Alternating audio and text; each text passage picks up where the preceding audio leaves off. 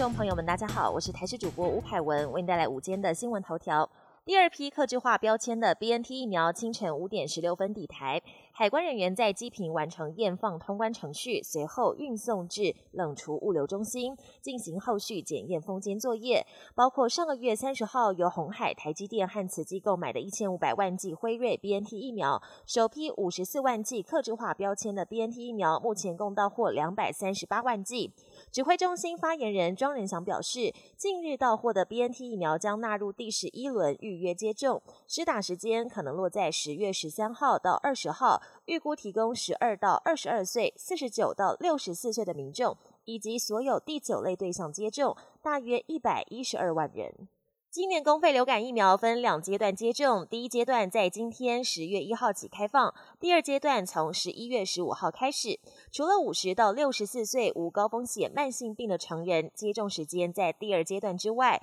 其余对象都是在今天第一阶段接种。不少诊所也同步替民众接种新冠疫苗，但由于诊所空间小，是否会造成接种上的混乱？各地方政府也提醒医护要落实三毒五对，避免因发放药药物错误而造成医疗疏失。受到太平洋高压减弱，加上北边微弱锋面靠近的影响，今天各地降雨几率明显增加。北部和东半部不定时会有局部短暂阵雨。到了周六，北部、东北部降雨减少，但整个东半部天气还是不太稳定。其他各地降雨都是以午后为主，中南部山区一样可能会有大雨突袭。而六号之后，欧美模式都显示，从南海到菲律宾东方海面将进入热带扰动活跃期，而且国庆日前后不排除会有台风生成。国际焦点：美国参众两院今天先后通过联邦政府临时开支法案，让政府得以再维持运作两个月，一直到十二月三号，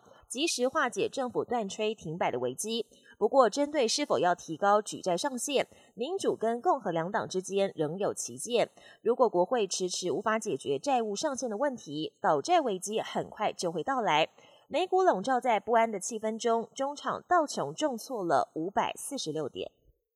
北韩动作频频，今天又宣布试射了新研发的地对空飞弹，这是北韩近几周以来第四度试射飞弹。北韩官媒朝中社报道，这次测试对防空飞弹系统的研发取得非常具体的成效。日前，领导人金正恩才表示愿意跟南韩恢复热线，不过几天前才试射了超高音速飞弹，引发国际社会担忧。德国北部城市基尔遭到龙卷风袭击，就在当局获报，好几位民众直接被卷入龙卷风，受到轻重伤。其中几道龙卷风在水面上形成水龙卷，让围观的民众措手不及。根据统计，德国境内每年平均有六十道龙卷风。不过周三出现在德国北部的水龙卷威力较强，相关当局也持续统计灾情。本节新闻由台视新闻制作，感谢您收听。更多内容请锁定台视各界新闻与台视新闻 YouTube 频道。